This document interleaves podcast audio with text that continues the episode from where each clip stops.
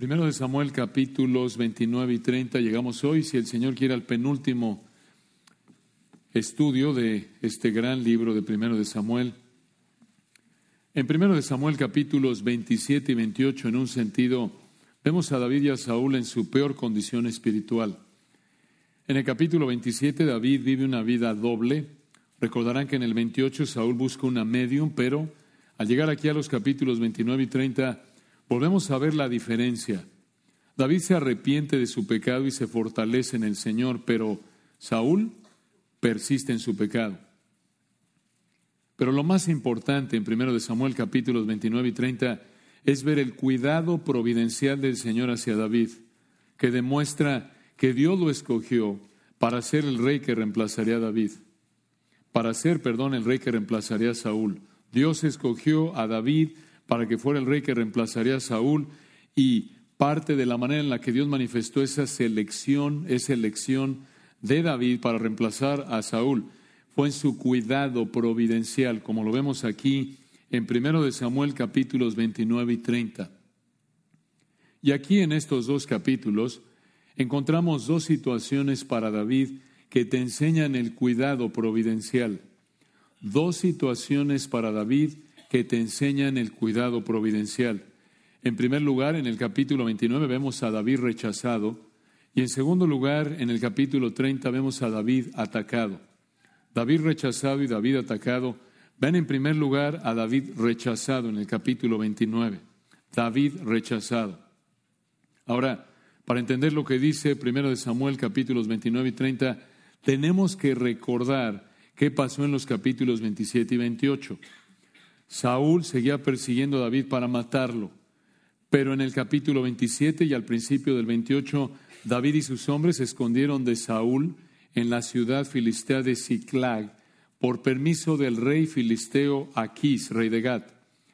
Allí estuvieron un año y cuatro meses, según el 27.7, y durante esos meses, desde Ciclag, David y sus hombres recordarán que atacaban a los enemigos de Israel tomaban sus animales y ropas, se las daban a Aquís, pero David le mentía a Aquís, diciendo que esos animales y ropas eran de los israelitas.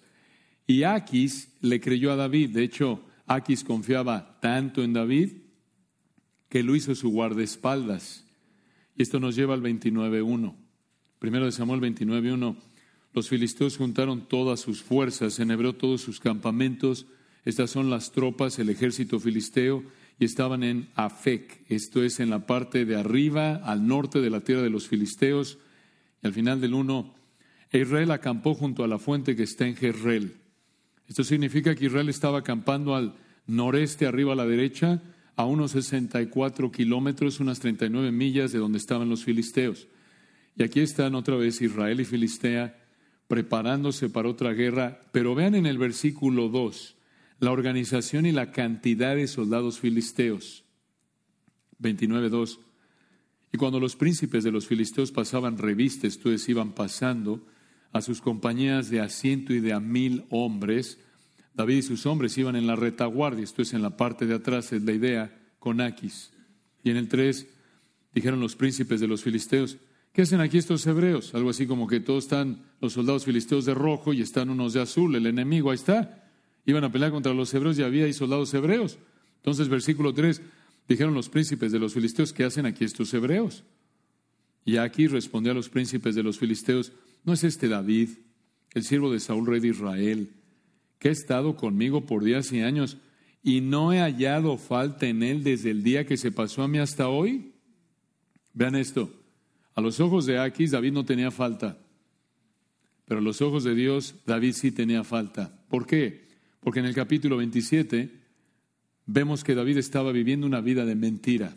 Pero Aquis no sabía, David estaba engañando a Aquis al traerle David a Aquis ropa y animales, diciéndole que eran de Israel, cuando la realidad, capítulo 27, es que esa ropa y animales eran de los enemigos de Israel. Y aquí volvemos a ver esa verdad de primero de Samuel 16, 7. El hombre mira lo que está delante de sus ojos, mas Jehová mira el corazón. El hombre no puede mirar el corazón. Vean qué recordatorio, hermanos, de la necesidad de vivir vidas íntegras, no podemos, no debemos vivir vidas hipócritas de pecado oculto, vidas dobles. Podemos llegar a ser como David aquí, tristemente, muy buenos en engañar a hombres y a mujeres, pero jamás podemos engañar al Señor. El Señor sabía lo que estaba pasando aquí y le iba a dar una lección fuerte a David, como lo vemos en el capítulo 30. Entonces, versículo 4, Aquis defendió a David ante los, ante los príncipes filisteos, pero Aquis no los convenció. Vean el 4, 29, 4. Entonces los príncipes de los filisteos se enojaron contra él, esto es contra Aquis, y dijeron, despide a este hombre para que se vuelva al lugar que le señalaste y no venga con nosotros a la batalla. No sea que en la batalla se nos vuelva enemigo, porque ¿con qué cosa volvería mejor a la gracia de su Señor que con las cabezas de estos hombres? Estos filisteos presentaron una preocupación razonable, porque recordarán que en primero de Samuel 14, 20 y 21 hubieron soldados hebreos en el ejército filisteo que en medio de la guerra se volvieron contra los filisteos. De hecho, versículo 5, ellos conocían la fama de David. Vean el 5. Los hebreos, digo, los soldados filisteos, los, los líderes del ejército filisteo, vean lo que le dijeron a Aquis, versículo 5. ¿No es este David, de quien cantaban en las danzas diciendo, Saúl hirió a sus miles y David a sus diez miles? Esto pasó en 1 de Samuel capítulo 18, después de que David mató a Goliat. En otras palabras, los filisteos sabían quién era David. Y ahora David está ahí en medio de su tropa. Versículo 6. 29.6, Aquis llamó a David y le dijo, vive Jehová. ¿Por qué está jurando este rey filisteo en el nombre de Yahweh? El Dios verdadero, el Dios de los israelitas probablemente para darle confianza a David de que esto era verdad. Pero no estamos seguros, el texto no lo dice. Pero esto es lo que aquí le dijo a David, versículo 6. Aquí le dijo a David que tú has sido recto y que me ha parecido bien tu salida y tu entrada en el campamento conmigo y que ninguna cosa mala he hallado en ti desde el día que viniste a mí hasta hoy. Mas a los ojos de los príncipes no agradas. De nuevo, David tenía engañado a Aquis. David se habría ganado el Oscar al mejor actor. Recuerden, ya había actuado como loco antes y se lo habían creído. Era muy inteligente David, tristemente esa inteligencia la usó para pecar aquí. Esto llega a pecar, Dios te puede dar un talento natural para algo, pero si lo usas para pecar, estás blasfemando a Dios, pervirtiendo lo que Dios te ha dado en su gracia. Como David aquí, David era muy inteligente, lo vemos allá atrás en primero de Samuel, capítulo 16, era hombre prudente en sus palabras.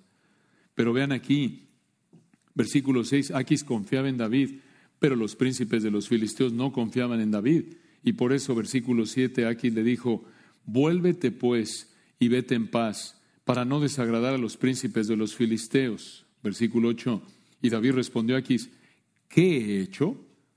¿Qué has hallado en tu siervo desde el día que estoy contigo hasta hoy, para que yo no vaya y pelee contra los enemigos de mi señor el rey? ¿Por qué insistió David aquí? De nuevo, no estamos seguros, el texto no lo muestra. Es probable que lo hizo para mantener la buena reputación engañosa ante Aquis, pero no estamos seguros. Digo, está ahí rodeado de soldados filisteos. Imagínense, confiesa ahí en términos humanos. Si él hubiera confesado, bueno, la verdad te he estado engañando, ahí lo matan. Seguramente lo ejecutan. Entonces, es probable que eso hizo. David aquí está viviendo en pecado. En ese, en medio de este problema que se ha metido debido a su pecado, sigue ahí David manteniendo la fachada de mentira.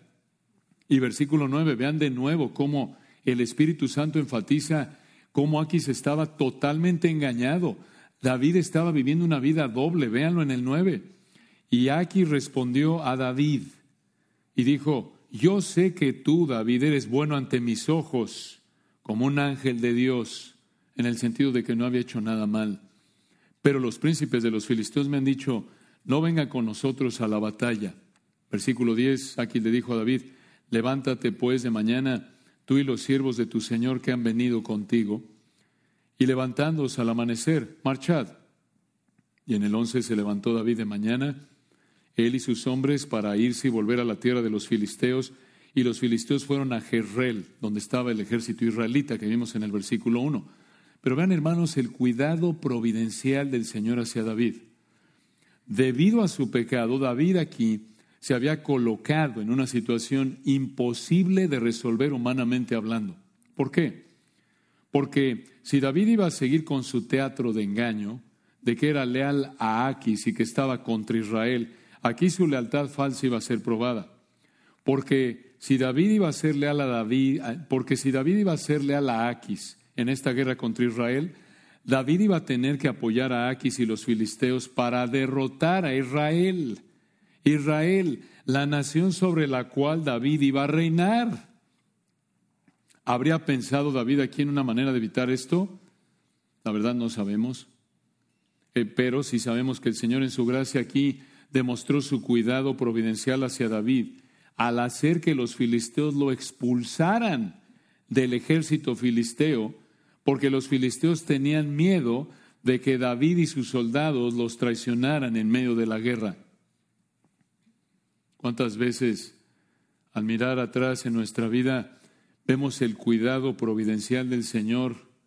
Quizás en el momento fuimos despedidos de un trabajo, fuimos rechazados de alguna situación, fuimos expulsados de algún grupo o enfrentamos alguna otra situación desagradable.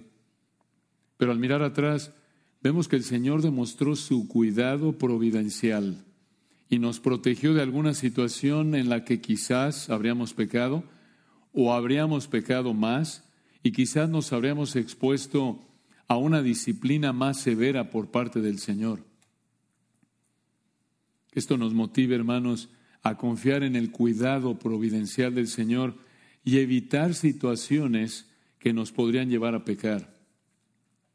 Entonces, aquí en los capítulos 29 y 30 de primero de Samuel vemos dos situaciones para David que te enseñan el cuidado providencial. En el 29 ya vimos a David rechazado, pero vean en el 30 ahora David atacado. David atacado. Primero de Samuel 30. En el capítulo 29 entonces David y sus hombres dejaron el campo de batalla y aquí en el 31 llegan a donde estaban sus familias. Vean el 1, 31. Cuando David y sus hombres vinieron a Ciclag al tercer día, una pausa ahí, de Afec, de donde estaban hasta Ciclag, aquí en el versículo 1, 31, había una distancia de unas 50 a 60 millas, unos 80, 96 kilómetros. Estos 600 hombres y David tomaron tres días para cubrir esta distancia porque recuerden que iban a pie y tomaban descansos. Pero recuerden que ahí en Ciclag estaban las familias de David y de sus hombres, como dice el capítulo 27. Entonces vean lo que pasó, versículo 1, 31. Cuando David y sus hombres vinieron a Ciclag al tercer día, los de Amalek habían invadido el Negev y a Ciclag y habían asolado habían atacado, destruido a Ciclag y le habían prendido fuego. Los de Amalek, o también llamados los amalecitas. ¿Dónde los hemos visto antes? Aquí en Primero de Samuel. Primero de Samuel 15, el Señor le mandó a Saúl que los destruyera y Saúl no lo hizo. Y en Primero de Samuel capítulo 27, David estuvo atacando a los amalecitas y otras personas. Y recuerden, David y sus hombres les quitaban animales y ropa, se los daban aquis, diciendo que eran de los israelitas. Y aquí en el 31, los amalecitas habían invadido Ciclag, donde vivían David, y sus hombres habían destruido el lugar, lo habían incendiado y además, versículo 2, vean lo que hicieron los amalecitas, 32, y se habían llevado cautivas a las mujeres y a todos los que estaban allí, desde el menor hasta el mayor, pero a nadie habían dado muerte, sino que se los habían llevado al seguir su camino. David y sus hombres habrían sabido que se llevaron a sus familias y al resto de los habitantes de Ciclac, porque no habrán encontrado ningún cadáver, porque ningún cuerpo muerto de nadie había quedado ahí. Versículo 3, vean la situación. 33. Vino pues David con los suyos a la ciudad, suyos son los 600 hombres. Y he aquí, en el hebreo esa frase significa atención a lo que viene. He aquí que estaba quemada y sus mujeres y sus hijos e hijas habían sido llevados cautivos. Esta fue una situación terrible. Vivieron algo parecido a lo que Dios hizo con Job, ¿recuerdan?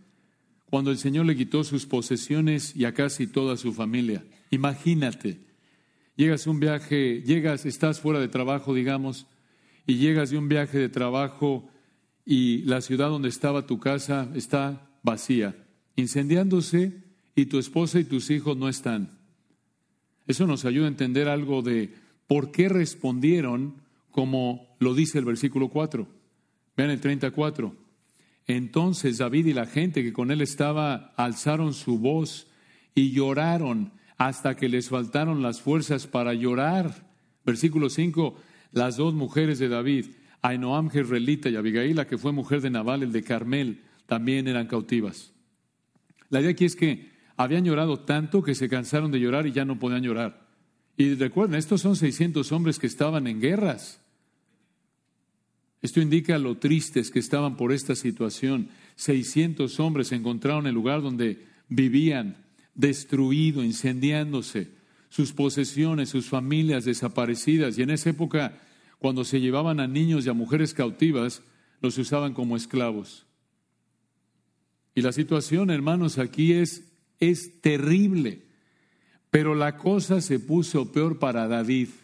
Vean versículo 6 cómo sus hombres se volvieron contra él. En el 6, y David se angustió mucho, porque el pueblo, hablando de los 600 hombres, hablaba de apedrearlo, pues todo el pueblo estaba en amargura de alma, cada uno por sus hijos y por sus hijas. Una pausa ahí. Aquí está David en un agujero de problemas, en el fondo de un agujero, de un hoyo, de un pozo de problemas, de sufrimiento, por así decirlo. ¿Cómo llegó ahí?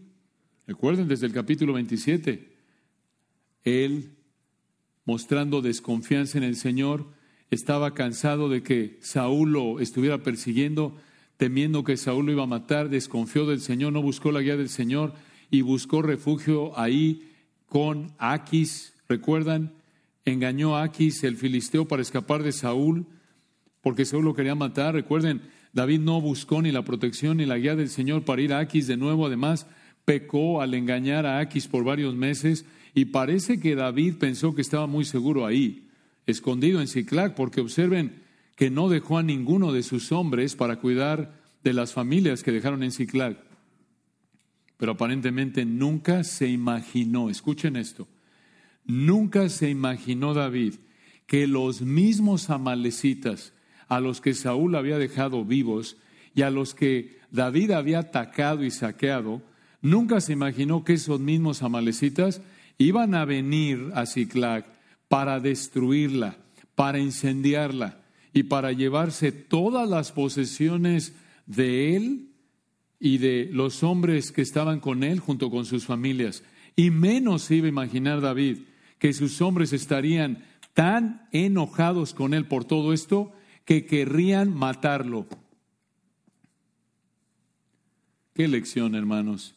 Pensamos que podemos pecar y mantener la situación bajo control, pero ni nos imaginamos por dónde puede el Señor sorprendernos para destapar nuestro pecado. No podemos pecar de manera impune. No podemos pecar y pensar que podemos contener la situación. No se engañéis, Dios no puede ser burlado. Gálatas 6. No cultivemos una vida de pecado. No vivamos una vida doble.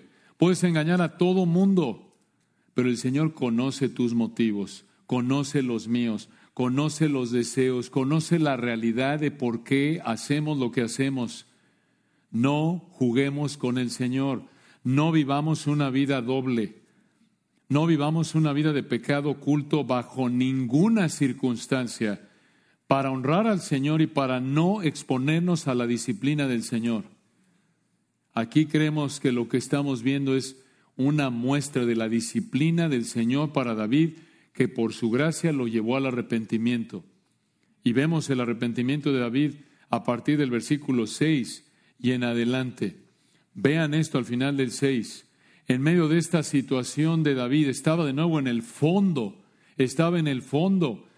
David y sus hombres tristes, tan tristes que se cansaron de llorar, hogares destruidos, quemados, sus familias, esposas, posesiones desaparecidas y encima de eso David al borde de la muerte porque sus 600 hombres lo querían linchar, lo querían matar. ¿Cómo enfrentó la situación?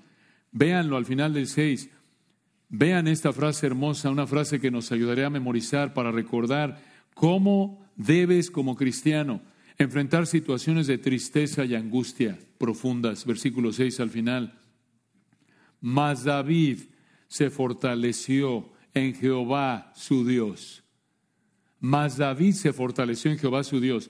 Aquí vemos la gracia del Señor en la vida de David. Esto implica que David se habría arrepentido del pecado en el que había vivido al mentir en Ciclac y vean que la situación no cambió. Todo sigue igual aquí, pero David se fortaleció en Jehová su Dios. Vean qué gran ejemplo de que por la gracia de Dios como cristianos podemos fortalecernos en Jehová nuestro Dios en medio del sufrimiento. Podemos fortalecernos en el Señor aunque las circunstancias sean terribles, aunque la situación no cambie. ¿Cómo? ¿Cómo nos fortalecemos en Jehová nuestro Dios incluso en medio del sufrimiento? ¿Cómo es que David se fortaleció en Yahweh su Dios? Los versículos 7 al 9 nos enseñan. Vean el 7, 37. Y dijo David al sacerdote Abiatar, hijo de Ahimelech, yo te ruego que me acerques el efod. Y Abiatar acercó el efod a David. El efod, recuerden que el tenía el urim y el tumim, esas dos piedritas, y lo usaban en esa época para consultar a Dios, para saber qué hacer en situaciones específicas, como aquí, versículo 8, ven en el 8, y David consultó a Jehová diciendo, ¿perseguiré estos merodeadores o ladrones? ¿Los podré alcanzar? Y él le dijo, síguelos porque ciertamente los alcanzarás y de cierto librarás a los cautivos. ¿Cómo le dijo esto el Señor a David? No sabemos, pero se lo dijo. Vean ustedes, hermanos, el cuidado providencial del Señor en esto. Versículo 9, 39.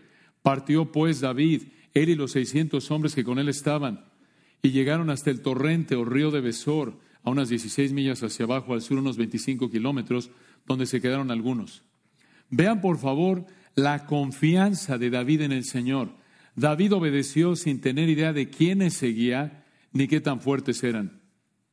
Y probablemente supo en qué dirección ir, porque habrían habido pistas como huellas o cosas tiradas, porque recuerden, los amalecitas se habían llevado a todos los habitantes y animales y demás posesiones de Ciclag. Y vean de nuevo, hermanos, la gracia del Señor en su providencia aquí, porque los 600 hombres confiaron en David y lo siguieron aunque habían querido matarlo. Él les pudo haber dicho, miren, Dios me dijo que hiciéramos esto. ¿Qué hubieran, podrían haber dicho, sabes qué? No te confiamos ya en ti más. Has vivido mintiendo, compadre. Has vivido una vida doble y ahora perdimos por tu culpa a nuestras familias, posesiones. ¿Cómo vamos a creer que Dios ahora te dijo que vayas? Es la gracia del Señor. Entonces, ¿cómo se fortaleció David en Jehová su Dios? buscando su dirección y obedeciéndolo. Buscando su dirección y obedeciéndolo. ¿Cómo aplicamos esto a nosotros en esta época en la que no somos Israel, sino la iglesia y no vivimos bajo el antiguo pacto y no hay sacerdotes del Antiguo Testamento ni efod para guiarnos? ¿Cómo te fortaleces en Yahweh tu Dios en todo momento, especialmente en situaciones de tristeza y angustia profundas? Respuesta, tres maneras en resumen estudiando su palabra para entenderla correctamente. Y de la mano con eso, dos, pidiéndole sabiduría al Señor en oración y tres, obedeciendo su palabra. Estudiando su palabra para entenderla correctamente, pidiendo al Señor sabiduría para aplicarla y tres, obedeciendo su palabra. Es una gran verdad. Y aquí van, versículo 10, vean David y sus 600 hombres buscando rescatar a sus familias, vean cómo el resto del capítulo presenta sus frutos de arrepentimiento. Vean ustedes cómo ahora David dejó su pecado de vida doble y ahora está obedeciendo al Señor. Vean su obediencia al Señor, versículo 10. En el 10 David siguió adelante con 400 hombres porque se quedaron atrás 200 que cansados no pudieron pasar el torrente o el río de Besor. Esto podría indicar que probablemente ese río de Besor llevaba mucha agua por ser época de lluvias y no pudieron cruzar el río. Ahora recuerden, no nos sorprende que se quedaran por estar cansados, porque estos no eran soldados profesionales, como lo vemos en el 22.2. Además, probablemente el cansancio se acumuló por los tres días de viaje para llegar a Ciclag y tanto llorar, recuerden, los había agotado. Entonces, David dejó atrás 200 hombres y siguió con 400. Esto vuelve a mostrar su confianza en el Señor y su palabra, porque recuerden, David no tiene idea de lo que va a enfrentar. No tiene idea de qué tan grande era el ejército eh, amalecita que se llevó a todas sus familias y bienes. Y él siguió adelante. Él solo sabía, versículo 8, que el Señor le dijo, síguelos, porque ciertamente los alcanzarás y de cierto librarás a los cautivos. Aquí está David, vean, operando por fe, no por vista, no tratando de resolver de manera pecaminosa la situación como en el capítulo 27 sino operando por fe. Y vean de nuevo en el 11, vean el cuidado providencial del Señor para David en esto. Vean versículo 11, hermanos, esto es impresionante. Vean a partir de aquí, vean qué recordatorio. Como dijo el Señor en Mateo 10, 29 y 30, no se venden dos pajarillos por un cuarto, con todo ni uno de ellos cae a tierra sin vuestro Padre. Así también, pues también vuestros cabellos están todos contados. Vean cómo el Señor dirige cada detalle de toda situación. Véanlo aquí ilustrado en el 11 en adelante. Ahí van estos 400 hombres con David. En el 11 hallaron en el campo un hombre egipcio, el cual trajeron a David y le dieron pan y comió y le dieron a beber agua. Y en el 12 le dieron también un pedazo de masa de higos secos y dos racimos de pasas. Y luego que comió, volvió en él su espíritu porque no había comido pan y bebido agua en tres días y tres noches. Esta frase volvió en él su espíritu significa que se recuperó físicamente, no que estaba muerto y revivió. Algo así como un platillo que algunos lo llaman vuelve a la vida. No es que estabas muerto antes de comerlo, es que la idea es que está tan rico que te vuelve a la vida. Y vean cómo el Espíritu Santo en el versículo 12 nos dio los detalles de lo que le dieron a comer. Un pedazo de masa de higos secos y dos racimos de pasas, esto demuestra algo de la compasión de David. Aquí vemos algo del amor de David hacia este extranjero necesitado. Vean esto, a pesar de que David estaba sufriendo tanto en este momento, le mostró amor a este extranjero.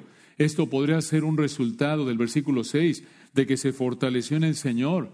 Y aquí David, hermanos, al hacer esto con este extranjero necesitado, David demostró que estaba obedeciendo la ley, porque la ley mandó que trataran con compasión a los extranjeros, como lo vemos en Éxodo capítulo 22 y Levítico capítulo 19. Y aquí, hermanos, volvemos a ver que el Señor mostró el tipo de rey que quería para su pueblo. Aquí vemos en David un ejemplo, un reflejo imperfecto del amor y obediencia perfectas del Hijo de David, de nuestro amado Señor Jesucristo. Recuerdan, el Señor fue compasivo con la mujer samaritana en Juan 4. El Señor fue compasivo en medio de su sufrimiento más profundo en la cruz, al perdonar a un ladrón, al orar por el perdón de los que lo crucificaron, al encomendar a María, su madre, al cuidado de Juan. Y vean aquí, versículo 13, la providencia del Señor en esto. Vean su control sobre cada detalle para ayudar a David en el 13. Y le dijo David, ¿de quién eres tú y de dónde eres? Y respondió el joven egipcio, yo soy siervo de una malecita y me dejó mi amo ya hace tres días porque estaba yo enfermo. Ven qué diferencia. Vean lo que hace el Espíritu Santo aquí. Vean cómo muestra la diferencia. El amo de este joven egipcio, cruel, lo dejó ahí porque estaba enfermo, ya no le servía, no le importaba. Pero David lo alimentó y le dio agua y este joven se recuperó, aunque David ni lo conocía. Y el Señor usó este acto amoroso obediente de David para que se recuperara este hombre que le daría información clave para la misión de David. Aquí está versículo 14. Esto es lo que le dijo a David este hombre. 30, 14. Pues hicimos una incursión a la parte del Negev, que es de los Ereteos y de Judá, y al Negev de Caleb, y pusimos fuego a Ciclag. Ah, estos fueron los pillos que atacaron varias ciudades, incluyendo a Ciclag de donde se llevaron a las familias de estos 600 hombres y de David. Y versículo 15, vean que en el 15 le dijo David, ¿me llevarás tú esa tropa? Y él dijo, júrame por Dios que no me matarás, ni me entregarás en mano de mi amo, y yo te llevaré esa gente. 16, lo llevó pues, esto parece implicar que sí le juró David, y aquí que estaban desparramados sobre toda aquella tierra, comiendo y bebiendo y haciendo fiesta por todo aquel gran botín que habían tomado de la tierra de los filisteos y de la tierra de Judá. Allí estaban celebrando por todas las posesiones, animales, familias que le habían robado a David y a sus 600 hombres. Aparentemente estos, estos amalecitas no pensaron que podrían venir David y sus hombres. Tenían confianza en sí mismos. Y por lo que vemos en los versículos 19 y 26, estos amalecitas también se habían llevado lo que era de los demás habitantes de Ciclag. Y lo que vemos aquí en el 16 es que este era un momento ideal para que David y sus hombres atacaran a los amalecitas. Y vean cómo en el 17 aprovecharon este momento David y sus hombres. En el versículo 17, y los hirió David desde aquella mañana hasta la tarde del día siguiente y no escapó de ellos ninguno, sino cuatrocientos jóvenes que montaron sobre los camellos y huyeron. Tantas horas de ataque y la salida de cuatrocientos hombres nos da una idea de que el ejército filisteo era mucho más grande que los cuatrocientos hombres de David. Y esto, hermanos, de nuevo muestra el cuidado providencial del Señor hacia David y sus hombres. Y este escape de cuatrocientos jóvenes amalecitas también indica que el Señor todavía no había terminado de matar a todos los amalecitas. Aunque habrían estado cansados, David y sus hombres probablemente fueron motivados por ver la oportunidad de recuperar a sus familias y posesiones. Pero vean el 18, vean de nuevo el cuidado providencial del Señor hacia David en el 18, y libró David todo lo que los amalecitas habían tomado y asimismo libertó David a sus dos mujeres y en el 19 no les faltó cosa alguna. Vean el detalle, chica ni grande, así de hijos como de hijas del robo, y de todas las cosas que les habían tomado. Todo, vean el énfasis, lo recuperó David, versículo 20, tomó también David todas las ovejas y el ganado mayor, y trayéndolo todo delante decían, este es el botín de David. Vean cómo los 400 hombres de David confiaron en él. Dijeron que el botín era de David. Y lo que es más importante aquí es que el Señor cumplió exactamente lo que le dijo a David en el versículo 8, que David alcanzaría a los amalecitas y liberaría a los cautivos. Vean, hermanos, la exactitud de la palabra de Dios. Vean su control sobre todo. Y qué terrible es cuando pecamos igual que David y enfrentamos una situación y nos da miedo, llámese por miedo a falta de dinero, falta de salud o lo que sea, y en lugar de confiar en la palabra de Dios y obedecer al Señor, actuamos como David y nos metemos en problemas. Pero el Señor, hermanos, jamás falla. Él es fiel. Él no puede negarse a sí mismo, es parte de su esencia. Él cumple su palabra. Ni una jota, ni una tilde pasará de la ley hasta que todo sea cumplido. Ni el detalle más insignificante de la palabra de Dios va a quedar sin ser cumplido. Y vean versículo 21, lo que pasó. Primero de Samuel 30, 21.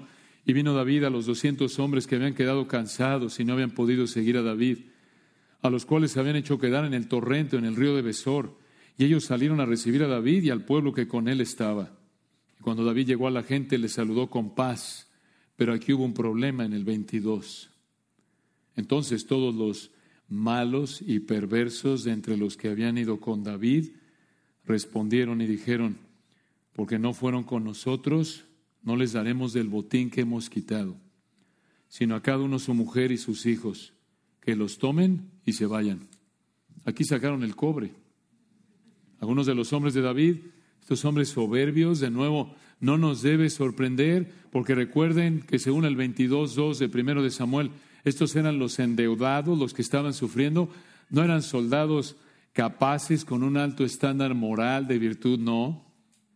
Pero vean en el 23 otra vez, vean este fruto de arrepentimiento de David, vean su dependencia del Señor, vean en el 23 cómo David le, le respondió a estos hombres que dijeron esto en el 22 de manera egoísta. Vean cómo David reconoció el cuidado providencial del Señor, versículo 23. Y David dijo, no hagáis eso, hermanos míos, de lo que nos ha dado Jehová, quien nos ha guardado y ha entregado en nuestra mano a los merodeadores que vinieron contra nosotros. Aquí, este hombre de Dios, a pesar de su pecado, a pesar de su desconfianza en el Señor en tantas ocasiones, vemos arrepentimiento en él al reconocer que la mano del Señor hizo esto. Y observen además, versículo 23, David dijo, no hagáis eso, hermanos míos. Hermanos míos, colocándose al mismo nivel que estos perversos del versículo 22. Pero vean qué hermoso reflejo imperfecto de nuestro amado Señor Jesucristo. Él, nuestro amado Señor, que confió perfectamente en el cuidado providencial del Padre, que se humilló perfectamente haciéndose obediente hasta la muerte y muerte de cruz, el que, aunque somos pecadores viles, nosotros nos llama amigos, hermanos, qué amor perfecto, el que nos ama y nos libró de nuestros pecados por su vida, muerte y resurrección. Entonces, aquí estos hombres recibieron una respuesta piadosa de David. David los reprendió en el 23. No querían compartir el botín y les dijo, Dios nos ha dado la victoria en el 23. Y además, versículo 24, David también les dijo, Versículo 24. ¿Y quién nos escuchará en este caso? Porque conforme a la parte del que desciende a la batalla, así ha de ser la parte del que queda con el bagaje. Les tocará parte igual. ¿Por qué? Porque ambos trabajaron, aunque tuvieron funciones diferentes. Un recordatorio al margen, hermanos, cómo el Señor nos puede permitir hacer algo aunque no seamos los Davides, no seamos los que estamos en la línea frontal.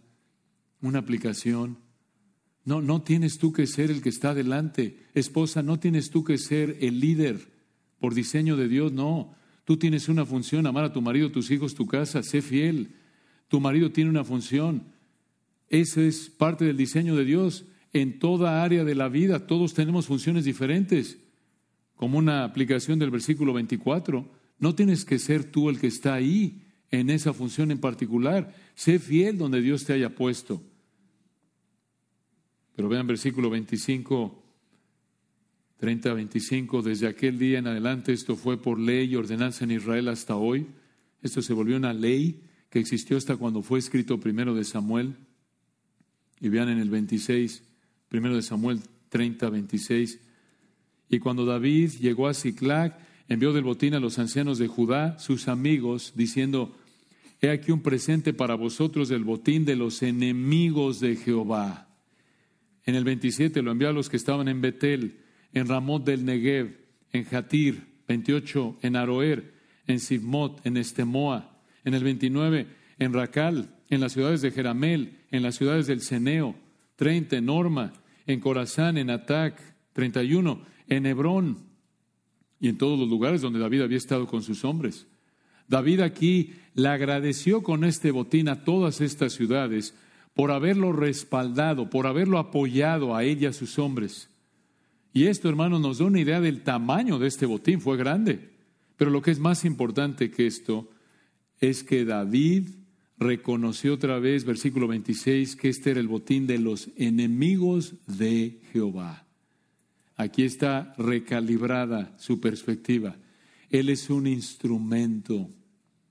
Dios es el que está peleando estos impíos estaban contra Dios, no contra Él. ¿Se acuerdan? Esta es la perspectiva que vimos allí en primero de Samuel capítulo 17, cuando peleó contra, contra Goliat, desafiando a los ejércitos del Dios vivo. ¿Se acuerdan? Está pensando correctamente aquí. Observen que David no fue avaro como Naval en el capítulo 25, David fue amoroso, fue desprendido, fue generoso Aquí actuó como el rey que el Señor había escogido, él peleaba las batallas del Señor y era un instrumento de bendición aquí para el pueblo del Señor. De nuevo, un reflejo tenue de lo que haría el Rey de Reyes en el futuro al derrotar la muerte y el pecado y los enemigos de su pueblo y traer bendición para su pueblo, primordialmente para la nación de Israel, pero también por su gracia por igual para la iglesia. Hermanos, qué recordatorio, qué recordatorio el cuidado providencial del Señor que disfrutamos momento a momento, conforme a lo que Él ha planeado para cada uno de nosotros, que el Señor nos ayude a confiar en Él, en su cuidado providencial, siendo humildes, sin pecar, al tratar de protegernos de peligros. Sigamos, por la gracia de Dios, el ejemplo de nuestro amado Señor, que confió de manera perfecta en la providencia del Señor cumpliendo con su voluntad. Y vamos a orar para prepararnos para la cena del Señor. Padre bendito, gracias por tu palabra hermosa. Oramos que nos des entendimiento en estas verdades tan ricas para tu gloria en Cristo Jesús. Amén.